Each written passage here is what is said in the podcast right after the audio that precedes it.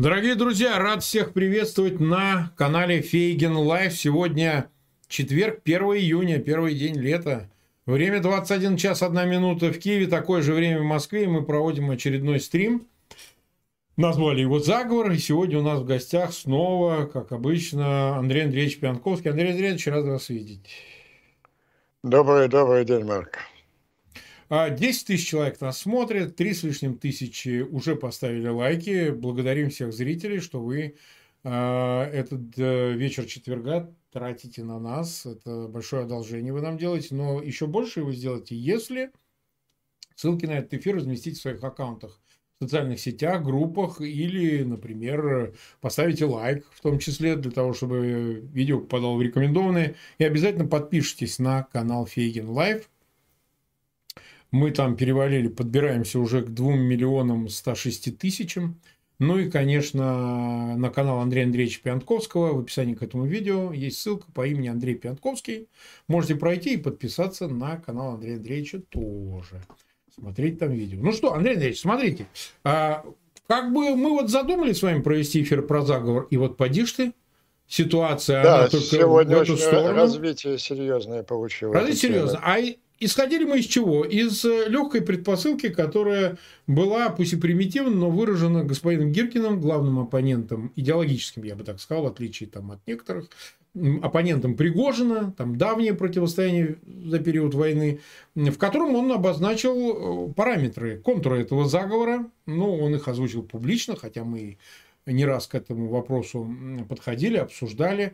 Он заявил о том, что, значит, группа из лиц, близких э, Путину, и кремлевская группа, она это условное озеро кооператив, состоящий из братьев Ковальчуков, того же протеже э, Ковальчука Сергея Кириенко, который является первым заместителем главы администрации, сам Пригожин и ряд еще лиц, они, собственно, составляют некое ядро неназванного, что называется, заговора, которое возможно, готовит государственный переворот. Причем параметры, они спорные относительно а какие цели преследуют эти люди? Они что у нас, большие протагонисты демократии, окончания войны и про западных целей? Нет, мы такого не усматриваем. Но тем не менее, тем не менее, а, мы же исходим из того, что наверняка разно расположенные группы претендуют на определение исхода войны, будущего контура власти и раздела собственности. Причем, а, понимаете, вот в отношении Пригожина не скажет, что мы не знаем его оппонентов. Он сам их называет пидорами да, Герасимову, Шойгу, ну, на них вешает всю вину. Последний раз тварями назвал, почему-то вонючими. А, значит, э, и возлагает на них вину за все. За проигрыш в войне, за отсутствие снарядов у его ЧВК «Вагнер», за дроны над Рублевкой, за Белгородский рейд, теперь Шебекинский рейд, за все на свете. И, наверное, это все не просто так. И последнее. Сегодня буквально развился сюжет, который я ждал его развития в связи с угрозами со стороны сторонников Кадырова, ну, окружения Кадырова в адрес Пригожина. Я напомню, что в самый канун 9 мая а, Пригожин заявлял, что отведет ЧВК Вагнер из Бахмута в связи со снарядным голодом, плохим снабжением, противодействием со стороны командования Генштаба, ну, руководства специальной военной операции и, соответственно, Минобороны.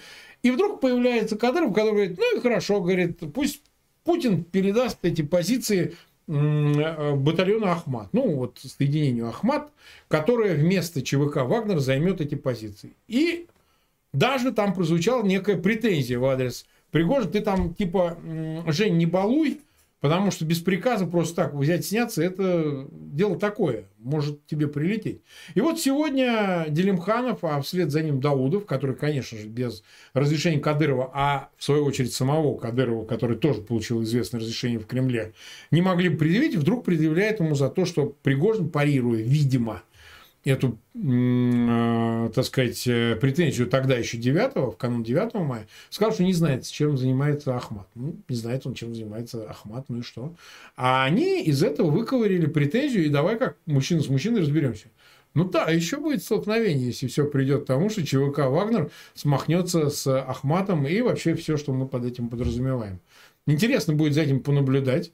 Вот. И я бы хотел, чтобы вы, Андрей Андреевич, обозначили как-то, в общем, э, свое видение ситуации. рассказали нам, как вы видите, она развивается и к чему она может привести, конечно, в контексте текущих, сегодняшних в том числе событий. Ну, я бы начал с того, что нам с вами не нужен для этого анализа господин Гиркин.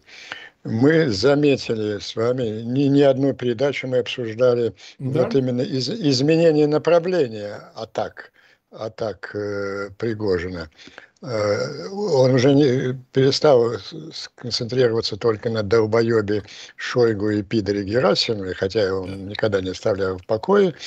И он, как вы правильно заметили, э, любое событие российско-украинской войны комментирует именно в духе своей общей концепции. А вот общую концепцию он достаточно подробно и развернуто изложил в двух документах. Это его большое интервью с э, российским политтехнологом и пропагандистом Долгов, кажется, его фамилия. Долгов. И вот, да, и вот его цикл лекций по... Он уже в рейд отправился, триумфальный рейд по городам Сибири, Екатеринбург, Новосибирск. Вот, по-моему, в Новосибирском он довольно подробно говорил о важных вещах. Теперь все-таки, чтобы не создавалось, во-первых, а, какого-то преувеличенного мнения у наших зрителей об этой фигуре или нашего отношения к ней какого-то специального, mm-hmm. начнем все-таки с совершенно необходимой оговорки, банальной, но необходимой, что все они, Пригожин, Шойгу, Конечно. Герасимов, Путин, это военные преступники, негодяи. Конечно. Которые Мне тут тоже писали, что мы тут его протагонисты, значит, тут да, чуть ли не да, намыливаем Пригожина. Это очень странно после... Вы, после фан, так сказать... вы фанат Пригожина или нет? Это негодяи, но нам чрезвычайно важно разобраться вот в той борьбе этих скорпионов друг с другом. Это очень важно для э, Украины, для определения э, характера ее действий, для определения перспектив войны и так далее. Э, вот это, это первое, что мы хотим, так сказать, сразу отмести, вот эти комментарии. Второе, вот, чрезвычайно популярна до сих пор, и сегодня она вот развернута целый час преподносилась на этом замечательном нашем дожде. Вот эта концепция, что все это, все это игры, это по заданию Путина, ему выгодно натравливать одних, одних подчиненных на других и держать э, над всеми контроль. Но это неверная точка зрения, я глубоко с ней не согласен. Так было так начинался Пригожин с его атаками на Шойгу Герасимова. Давайте вспомним, когда это началось в марте прошлого года, после поражений поражений под Киевом, Сумом Черниговым, возникла стандартнейшая для любого фашистского режима проблема в случае его военного поражения. Кто виноват? Фюрер или бездарные генералы, которые mm-hmm. не смогли исполнить гениальный замысел фюрера. И, конечно, Путин, чисто исходя из опасений за собственную власть, э, собственную популярность, он спустил этих двух псов, они же тогда начали требовать. Это не сегодня, они говорят там о расстреле э, Шойгу Герасимова, они требовали тогда сорвать погоны, босиком пустить на фронт рядовыми, скупать вину. Все это было тогда. Ладно. Да. Э, Лапин, кстати, Лапин замечательный, конечно. Вот когда он, размахивая ручками, героически вел за собой какой-то политтранспортер. Ну, там, да, да, да. Да. В место, где уже никого нету. Как да. проникаешься симпатией, извините, скорее к Пригожину и Кадырову, чем к Лапину. Ну, это так. Э, замечательный кадр, да. конечно, был. Генерал-полковник, между прочим. Да. И эта кампания продолжалась очень долго, слишком долго. Ну, потому что, во-первых, это да, убедил Пригожин, тогда Кадыров, кстати, он вот вылез сегодня, его мобилизовали, а он же последние несколько месяцев в тени, он как-то отошел от этой кампании. Сегодня он уже, его люди выполняли прямой заказ, видимо, лично Путина. Вот, но если год замечательного глубинного народа объясняют, что министр обороны, главнокомандующий, генеральный, начальник, генерального штаба, начальник генерального штаба идиоты и предатели, ну, постепенно возникает вопрос, а что при этом делает главнокомандующий? Это же, это же неизбежно. И, ну, этот конфликт как-то должен был разрешаться. Вот попытка его разрешения была, мы с вами обсуждаем это уже несколько месяцев, в ночь с 10 на 11 января, когда Шойгу и Герасимов, видимо, явились к Путину в бункере, потребовали А. снять с руководства специальной военной операции Ставникова, Пригожина, Суровикина, и Б. прекратить вот эти личные нападки бесконечные Пригожина. Ну, фюрер наш, как всегда, принял промежуточное решение, и в таких ситуациях промежуточное решение – это самое худшее. Он Суровикина снял, Герасимова вернул, ну, просто как, как начальник генерального штаба он должен был исполнять эти обязанности, но э, от Пригожина не осадил. Эти атаки продолжались и вызывая в результате ситуация вызывала недовольство обеих сторон, недовольство тем же, тем же главнокомандующим. И что самое главное, самое опасное для Пушкина, и очень самое важное для понимания процессов э, внутри власти, тематика атак Пригожина принципиально сменилась. Вот я сейчас приведу несколько дословных цитат этих из двух основополагающих документов, которые я упомянул. Это не мы придумали эту спецоперацию. Это не мы развязали эту безмозглую, педорастическую, братоубийственную войну. Мы пришли защитить Родину, когда она оказалась в опасности на краю гибели. Мы там освободили, и он правильно перечисляет все так называемые тактические успехи российской армии, они связаны э, с ЧВК Вагнера Пригожина. Это там Лисичанск, Попасная первая, потом mm-hmm. что там еще. Ну и вершина этого успеха – это освобождение Дебальцева. Да, он продолжает же в этом интервью. А Министерство обороны просрало все. Они просрали Э, под Сумами, Харьковом, Херсоном, Киеве, Чернигове, и они просрут под Бахмутом, который мы освободили, и с которым мы выходим на переформирование. Ну, это кроме, так сказать, риторики, здесь еще просто, ну, извините, это самый настоящий военный бунт. Руководитель очень заслуженного военного подразделения, он сам объявляет, э, не получая приказа, что он уходит из Бахмута, и вот пусть нас заменяют заменяют с части Министерства обороны, и в этом своем выступлении, во всех последующих, он все время выражает твердую уверенность, что они обосрутся. И тогда Герасимов и Шойгу, он продолжает дословно, должны будут застрелиться, или мы их казним на Красной площади. Он несколько раз уточнял, менял даты окончательного вывода, выхода войск. Вчера он назвал вот на сегодня, сегодня у нас 1 июня, кажется, да, он назвал окончательный выход войск 5, 5 июня. То есть он создает такую пересменку в Бахмуте, ну, которой, конечно, не могут не воспользоваться украинские войска, нависшие двумя флангами над группировкой в Бахмуте. Тем самым он укрепляет, собирается укрепить вот этот тезис, который он продвигает в массы, громадной такой пропагандистской деятельностью. Э, ну, не он один на него работает большой аппарат и и политтехнологов, и пиарщиков. Э, в основном, то есть я героически сражался, я взял Бахмут, но они, но они все просрали. Но этого мало.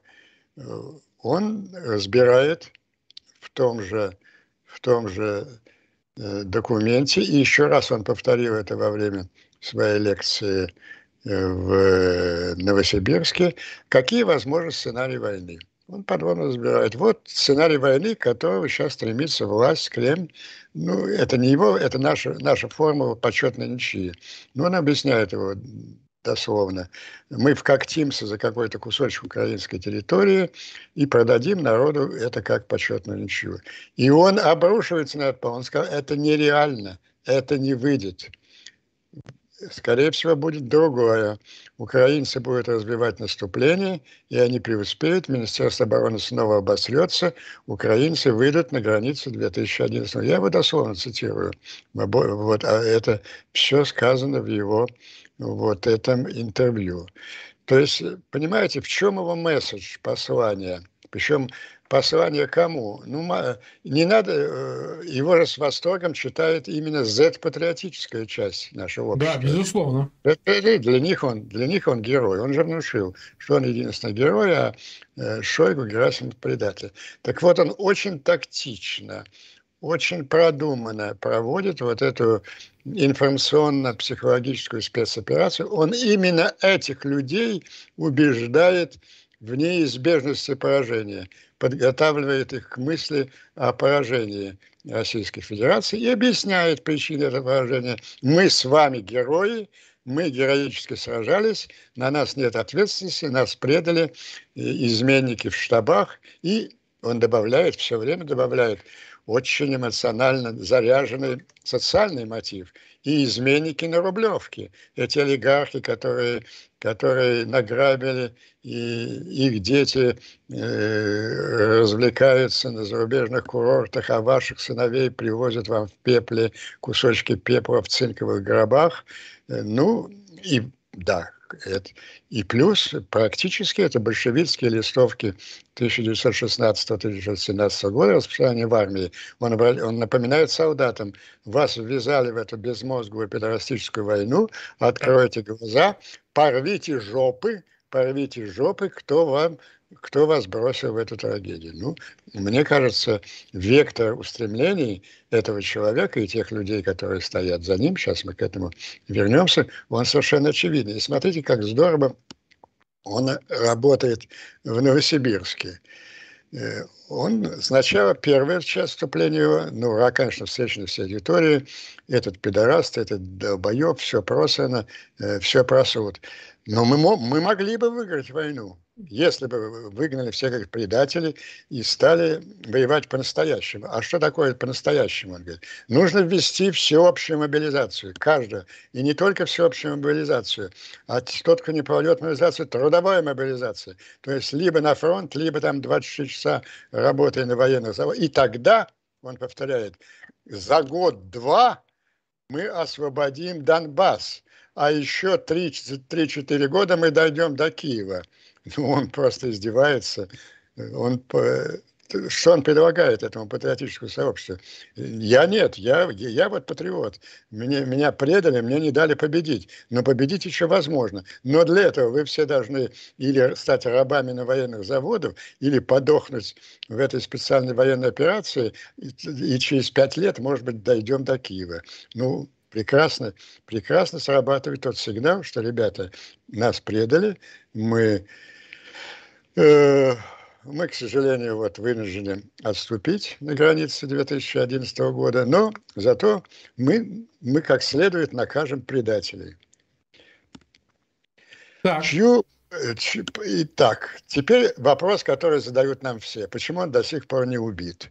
Ну вот примерно до начала мая на этот вопрос был очень простой ответ, и у нас с вами, у всех, потому что Путин это, почему Шойгу и Герасимов до сих пор его не убили? Что, у них спецназа там нет, что ли, э, этих самых новичков? Э, потому что это запрещает Путин, потому что он делает то, что выгодно Путину. Да, дискредитация Шойгу и Герасимова была нужна Путину. Но сейчас вот эти последние тезисы, которые я почти дословно повторил, я думаю, они никакого восторга у Путина не вызывают. И вопрос, ответ на вопрос, а почему его до сих пор не убил Путин, он, а, может быть, только один, а потому что он уже это не может, не может. Вот сегодня, сегодня, чем очень удачно вышла наша передача, вот это запоздалая какая-то реакция власти, и я, мы с вами, как я понимаю, оба полагаем, что скорее Кадыров мог выполнить приказание только от самого э, Путина, она наконец поступила, но как-то трусливо. Ни сам Путин не может одернуть э, э, Кадыров, э, Пригожин, и тем более э, Шойгу Герасимов поручили, поручили Кадырову. И я не знаю, смотрели вы это последний ролик, и они получили удар просто, нокаут в ответ Пригожина. Только что выступил э, герой России Уткин. Ну, это как бы да. начальник. начальник да, Вагнера. Я не видел начальник. этого, я интервью давал. И что он там, сказал? Замечательно, там просто он по по стенке размазал этого как хама, а кто ты такой, там обращаюсь, Женя, и ты. А, но самое потрясающее было последнее. Да, те же, чеченцы тоже хороши. Они предлагали какую-то разборку. Если ты там, Женя, ни хера не понимаешь, приходи на разборку, мы тебе объясним. Говорит, вы хотите объяснить? С удовольствием, давайте объяснимся. Тем более мы с вами прекрасно знакомы по первой и второй чеченским войнам. Это сказал э, Уткин. Это сказал Уткин. Это уже, так сказать, извините, открытая война. Вы суки, вы два, ну, два да. раза боролись против России, а теперь вы учите нас, как быть русскими, русскими патриотами. Это пощечина, по мой, на мой взгляд, это не только Кадырову там. Э, ну, согласен, это мощно. Сейчас поищем, может быть, удастся дать. А это э, появилась кепка Пригожина, я правильно понимаю? Я уже не помню, это, это очень много. Ну, в, в телеге, в телеге. Ответ Уткиной. Э, по-моему, называется «Герой России отвечает Герой России». Это действительно mm-hmm. так. Герой России Уткин ответил. Вот. Так что уже вышло все это из-под контроля.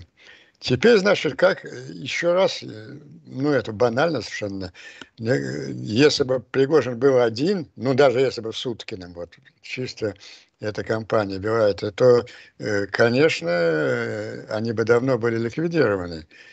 А если Путин так робко и так неудачно попытался ответить, вы понимаете, какой-то какой мощный ответ в плюс Пригожина. Ведь кадыровцев ненавидят профессиональные российские силовики, да, 99% из них ненавидят, ненавидят Кадырова. Вы же помните, после убийства Немцова, это был очень серьезный конфликт э, между, между ФСБ Точно и Путиным когда да, ФСБ очень... хотел арестовать людей, действительно причастных, организовавших Да, нам адвокат Немцова, покойного Вадик Прохоров, рассказывал о перипетиях, я даже помогал в этом деле.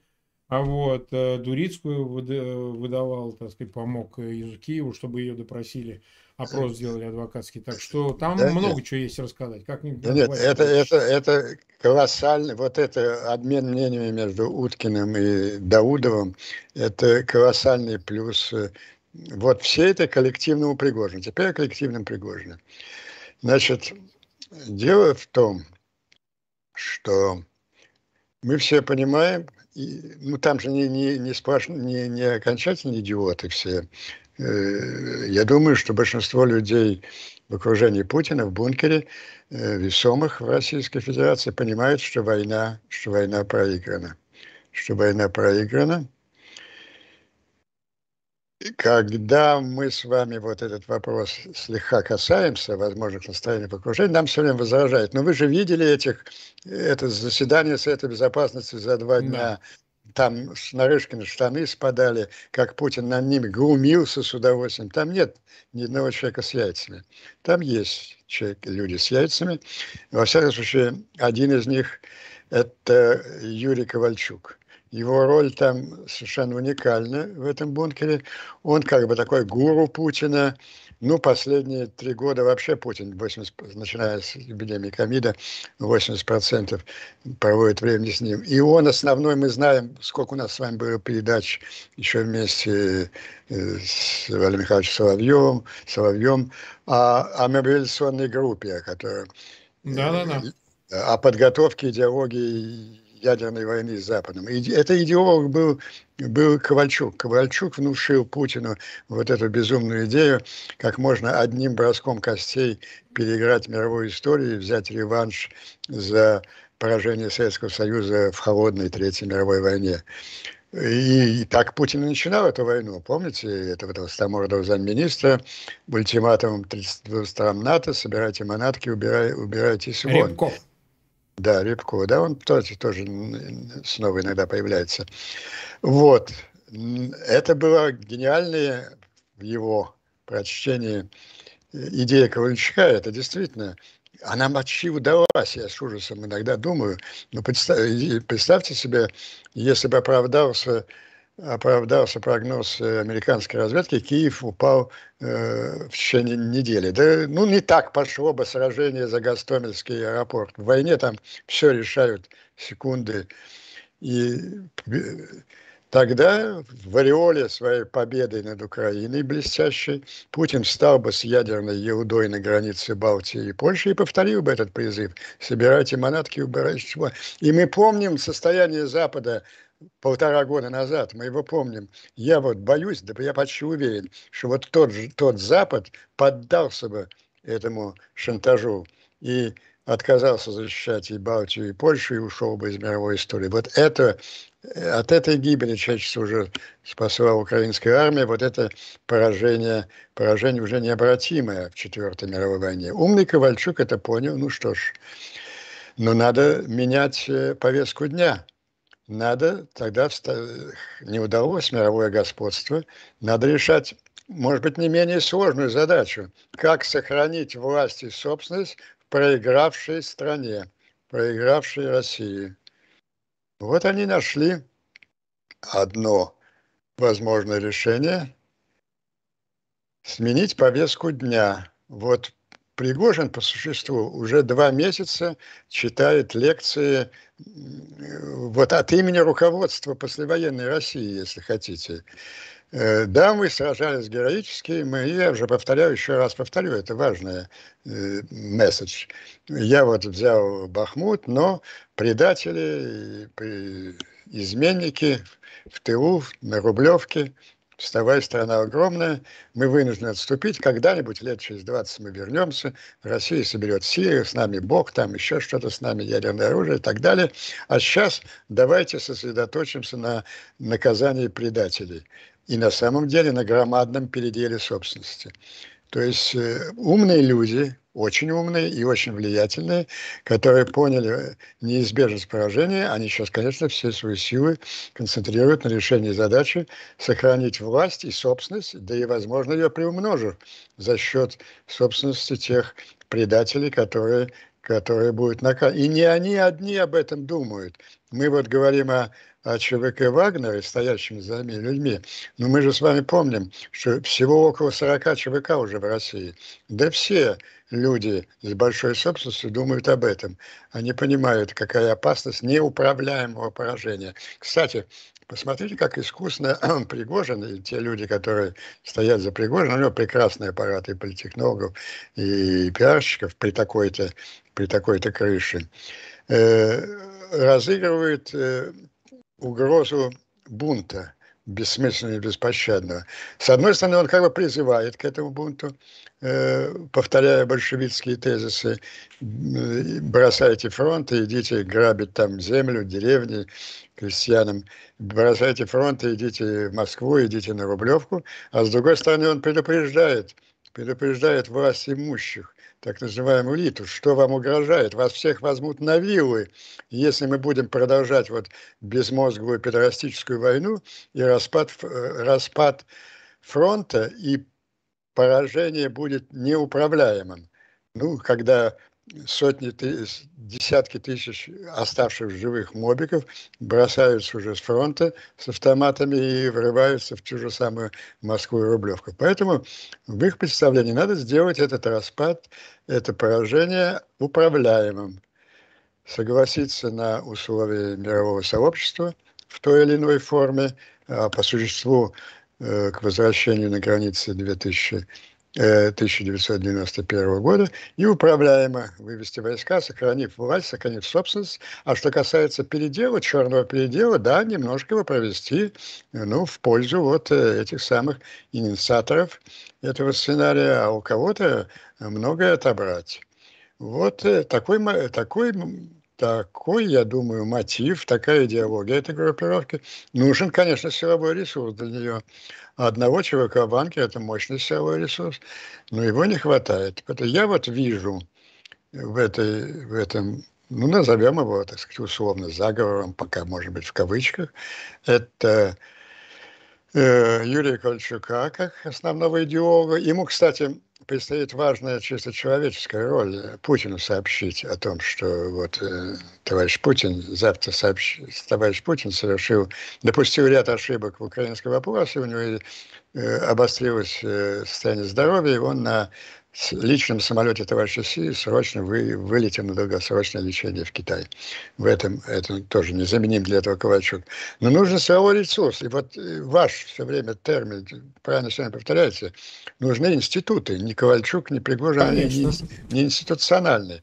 Ну, институт я вижу в качестве, в качестве института, я вижу то, что я называю глубинным КГБ.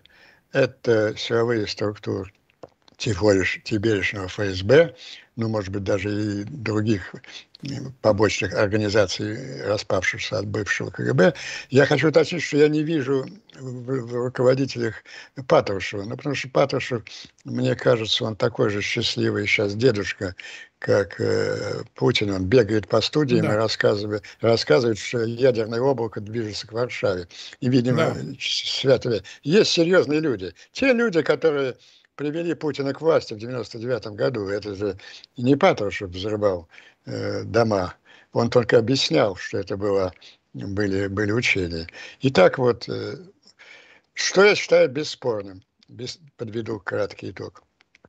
Бесспорным да. я считаю явные, проводимые Пригожиным стоящим за время линии э, информационно-психологическая специальная операция, нацеленная на приучение наиболее патриотической, наиболее э, фашизированной части общества, так называемым зе-патриотам, принять неизбежность поражения, вот эту горькую истину, эту пилюлю э, им подсластят масштабнейшими расправами потом над э, предателями и э, определенным управляемым э, переделом собственности. То, что, второе тоже неизбежно. Это не может быть одиночной деятельностью Пригожина, иначе он давно был уничтожен. А вот а структура тех лиц, которые за ним стоят, это, это гипотеза. Вот, э, ну, то, что первое приходит в голову, это, конечно, из окружения Путина э, в бункере. Это единственный человек с яйцами и пользующийся неким уважением Путина, это Ковальчук. И, конечно, силовая структура это, это, это вот глубинный КГБ. Вот такие я вижу развитие событий. И сегодня был очень важный шаг, мне кажется, очень запоздалая попытка уже Путина, осознавшего опасность. Э, не, не Пригожина лично, боже мой, а вот все это. Хотя он великолепный францмен, великолепный человек, подходящий именно для этой роли, такой глубинный бандит. А э, народ-то наш, половина населения или в зонах провела, или ну, да. друзья, братья, свой, свой. Пипа его, Пипа его принял. Пипа его принял, это его принял.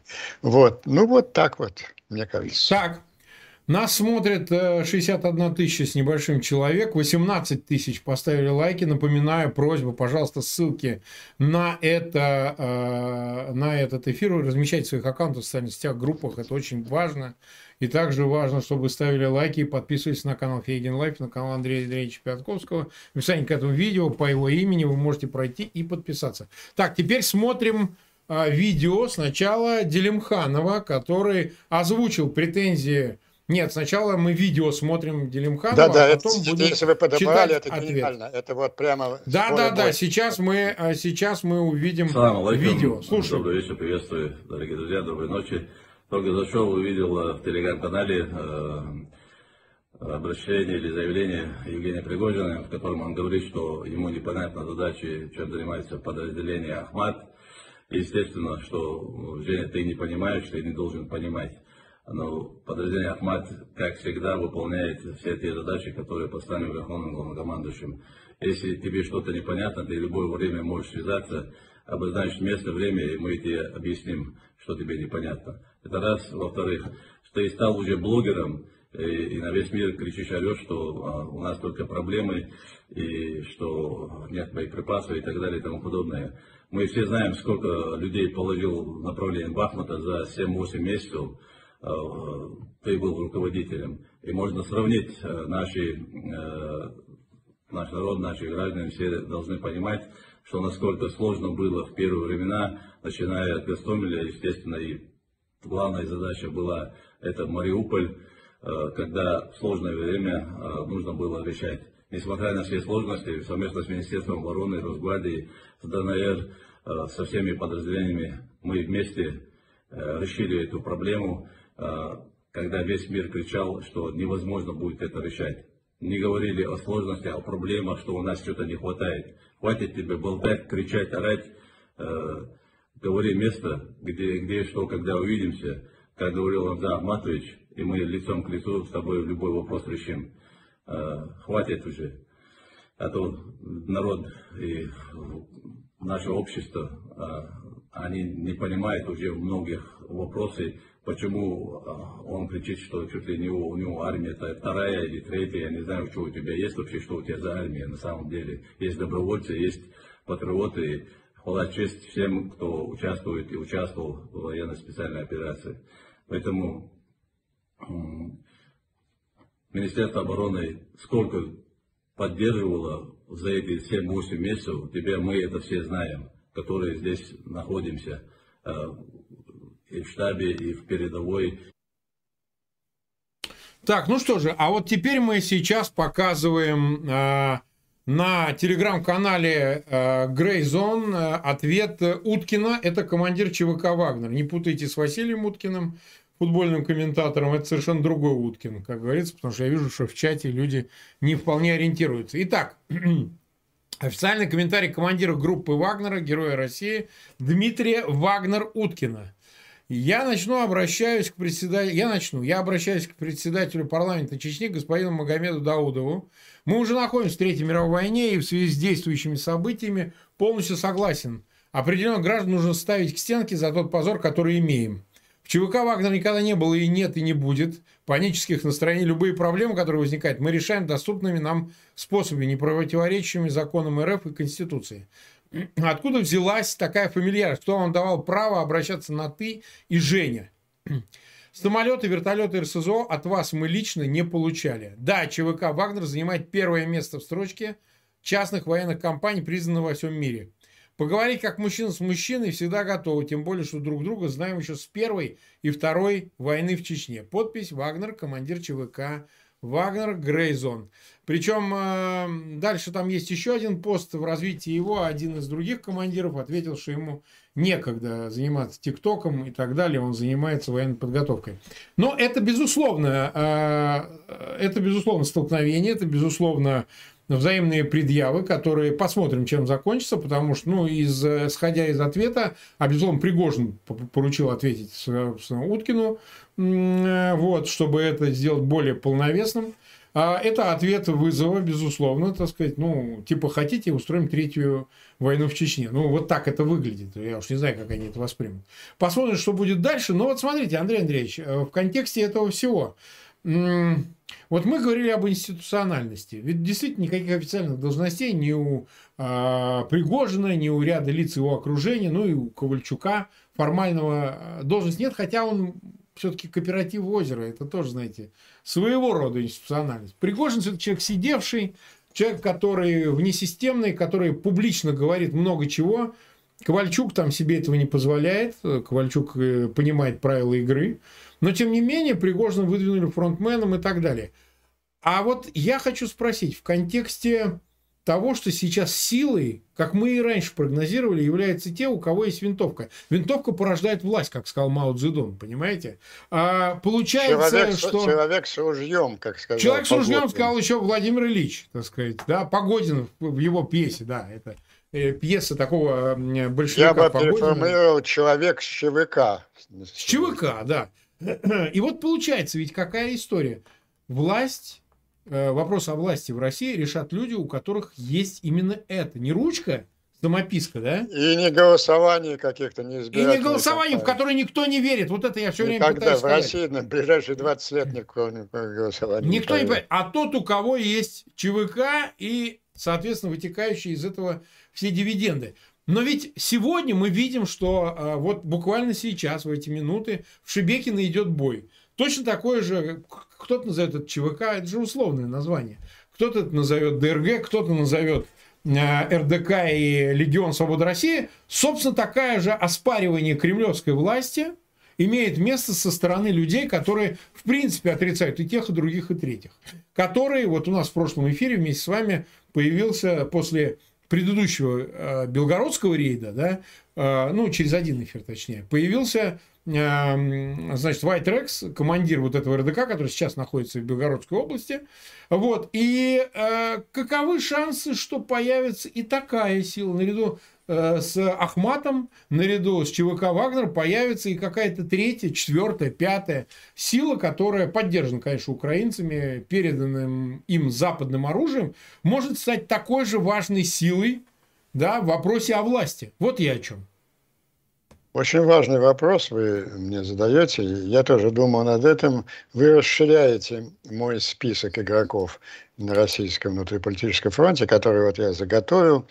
Э, э, Ахмат – это не игрок на российском политическом фронте. Вот попытка, по-моему, жалкая сегодняшняя попытка Путина ввести, напомнить о существовании этого игрока с треском провалилась.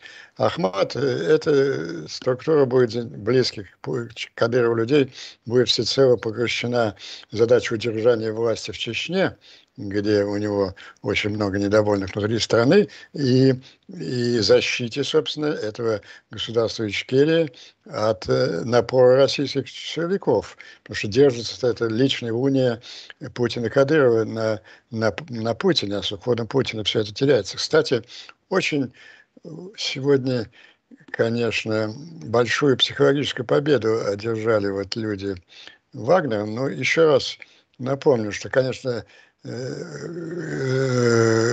Ахмат и Кадырова ненавидят 99% российских силовиков профессионально. Просто правильно сказал Шуткин, почему. Они там с, ним, с ними воевали в первый и второй чеченский. Головы там, я не знаю, друг другу, может быть, отрезали, в футбол играли. Но все же с одной стороны это происходило явно. Вот.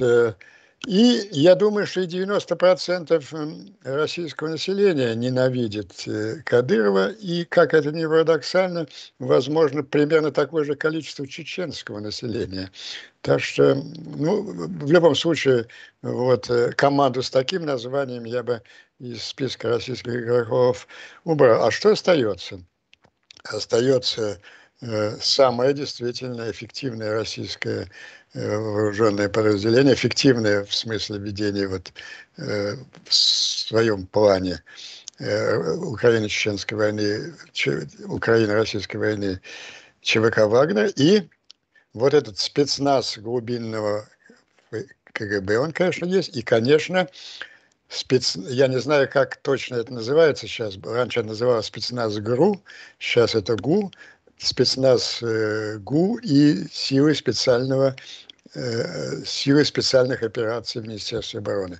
То есть те структуры, которые не менее эффективны, могут посражаться за власть, чем, чем ЧВК «Вагнер», они есть в Министерстве обороны. И этим объясняется вот то форсирование борьбы, которое ведет ну, группа, назовем ее все-таки условно заговорщиков, за владение постами министра обороны и начальника генерального штаба. Уже же названы, названы претенденты лично Пригожин озвучил это в том же своем знаменитом манифесте. Ну, да, Суровикин обороны... и Мизинцев, да. Мизинцев, Мизинцев уже у него там где-то в Халуях, э, в, в, в этом, в, в ЧВК Вангер прыгает. Ну, Суровикин давно известен как ставленник Пригожина. Зачем они им нужны? Для того, чтобы там управлять фронтами, бороться с контрнаступлением. Нет, они нужны, чтобы эти люди отдавали команду э, спецназу, спецназу Министерства обороны. То есть, э, как будет развиваться события в России, э, зависит от того, чьи приказы будет в ближайшее время выполнять спецназ ГРУ-ГУ приказы министра обороны Шойгу или приказы претендента на пост министра обороны Мизинцева. Вот это вот ваш совершенно законный вопрос. Вот есть три, три крупных игрока силовых в схватке между которыми или в комбинациях э, союзами, с которыми будут решаться вопросы власти и громадной собственности России в ближайшие недели и месяцы. И вот это совершенно справедливо отметили, что появляется, возможно, четвертый кандидат.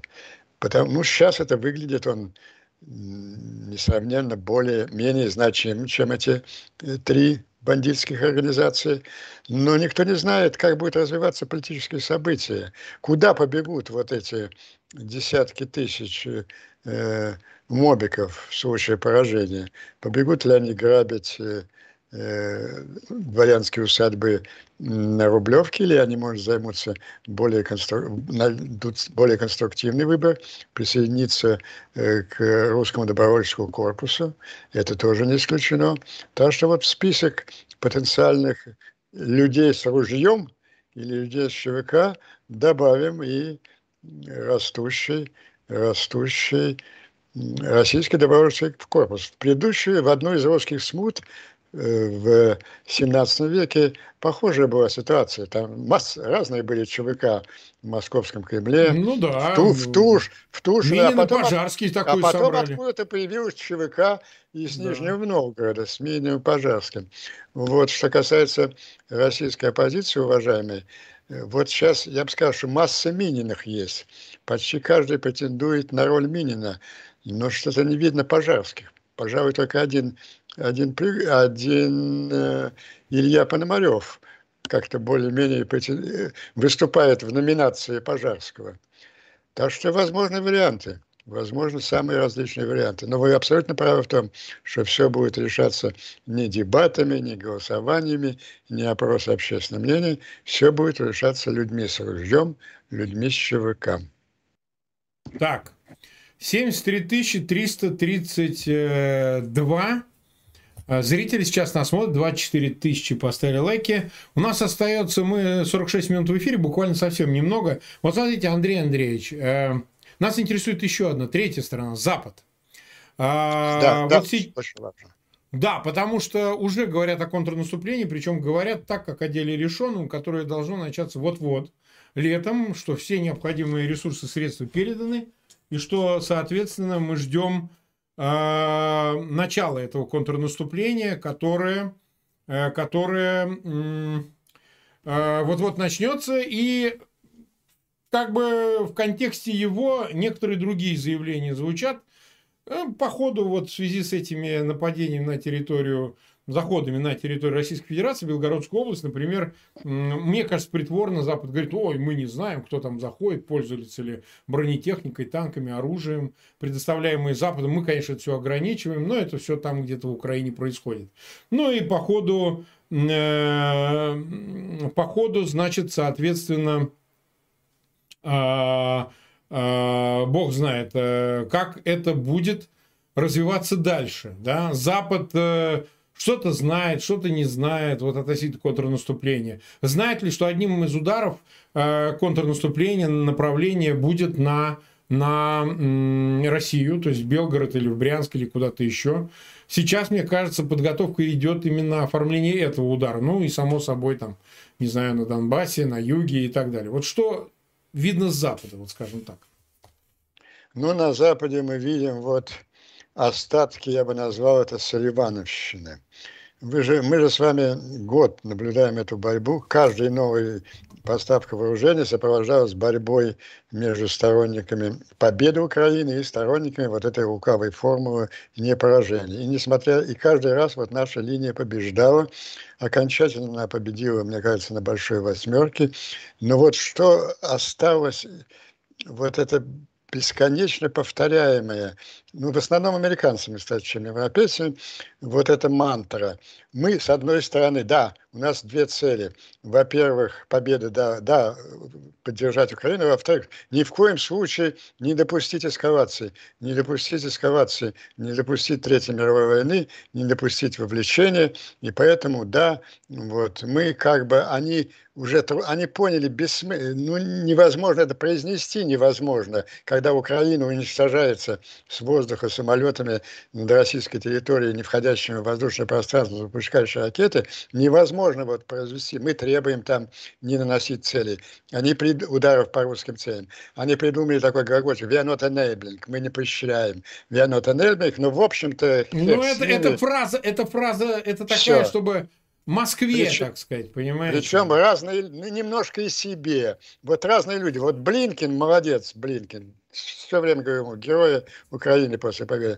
Он вот на этот вопрос ответит четко. Сегодня он еще раз то же самое сказал в Кишиневе. Украина имеет полное право использовать имеющееся наличие оружия любыми средствами, которые посчитает необходимым для очищения своей территории для оккупантов и для держания победы. Все бедный Кирби, который работает, он формально подчиняется Селливану, он в его э, структуре работает сейчас, он вынужден вот так через собственную задницу выворачиваться через форму с одной стороны, с другой стороны, ну, главное, забудьте об этом. Не важно, что они говорят, важно, что они делают.